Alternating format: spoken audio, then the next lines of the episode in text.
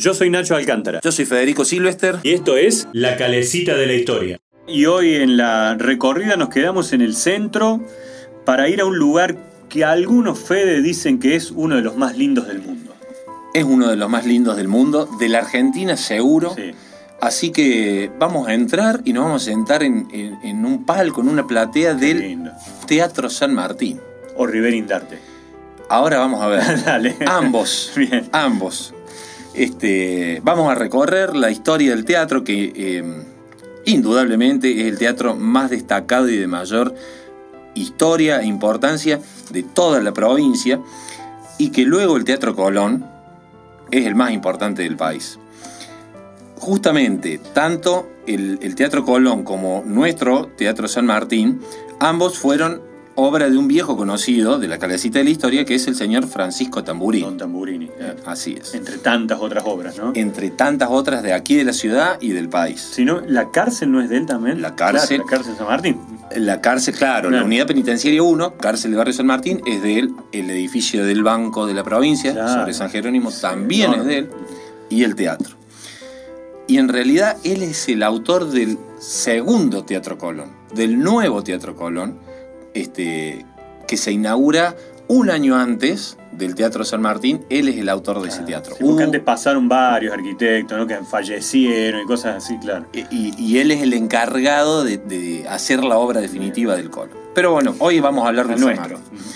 Este, entonces, en el año 1887, desde el gobierno se eh, toma nota de la ausencia de una sala estable y de jerarquía en la ciudad y es también otro conocido de la calecita del cual has hablado vos, que es Ramón J. Cárcano, Claro.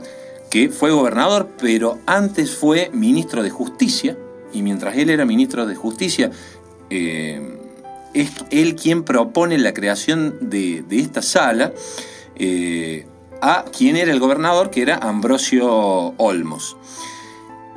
Y había que asegurarse, como sucede, digamos, a lo largo de la historia, la aprobación del proyecto y la financiación por parte de la legislatura de, de Córdoba. Entonces, eh, Cárcano encargó a Tamburini el teatro cordobés.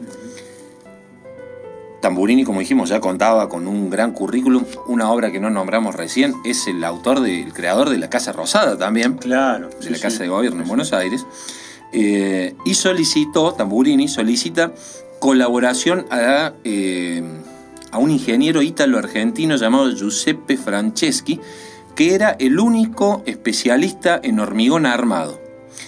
Eh, hasta ese momento no existía la posibilidad de especializarse en ese tema y el único era Franceschi, quien fue el encargado de dirigir la construcción. El edificio se eleva eh, sobre un terreno que, viéndolo de- sobre lo que es la avenida Vélez Arfield, su fachada no se observa, pero el terreno tiene forma de un polígono irregular y en la arquitectura del teatro predomina un estilo italianizante ecléctico. Eh, eh, existe, hay un uso principalmente decorativo de las columnas, Claro. eso sí se puede ver desde la fachada, en donde se pueden ver arcos de medio punto, los almohadillados, que son los remates de, de las columnas, y esculturas que fueron traídas desde Europa. En el interior, la sala principal, en un primer momento, fue diseñada con capacidad para mil espectadores.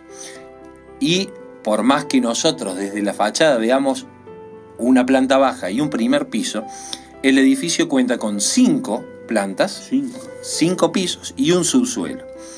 La inauguración oficial fue el 26 de abril de 1881 con el nombre de Teatro Indarte. Mercado Norte, el lugar donde se mezclan lo fresco, lo tradicional, la calidad, la gastronomía típica y los mejores precios. En Instagram, arroba Mercado Norte Córdoba.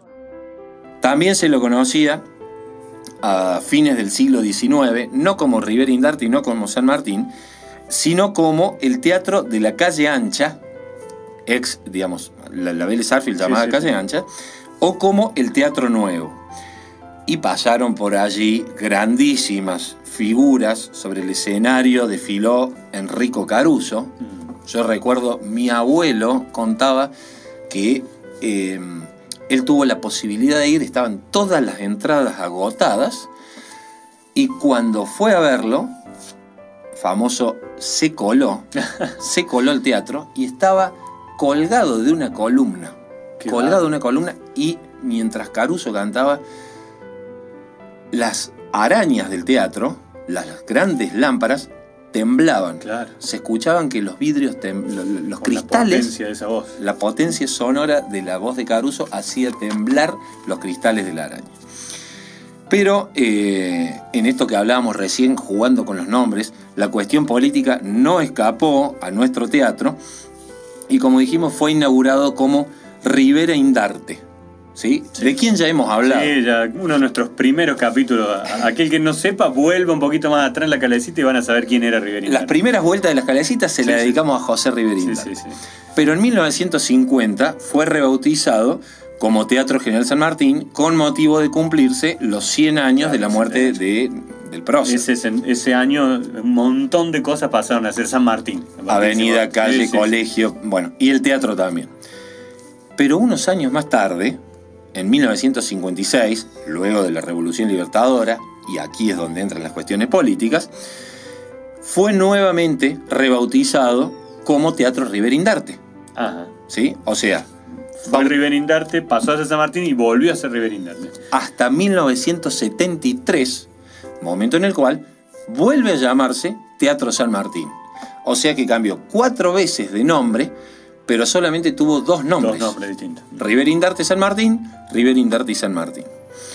Y ya eh, la historia más moderna del teatro nos dice que en 1990 se le añade una cúpula a la estructura en cuyo interior es posible eh, ver pinturas de Carlos Alonso y en 2005 la capacidad ya había aumentado a 1077 espectadores que estaban distribuidos en la platea, en el palco, de abajo hacia arriba, platea, palco, cazuela, tertulia y el famoso paraíso Claro. o gallinero, O gallinero. claro, que es la parte más alta del teatro.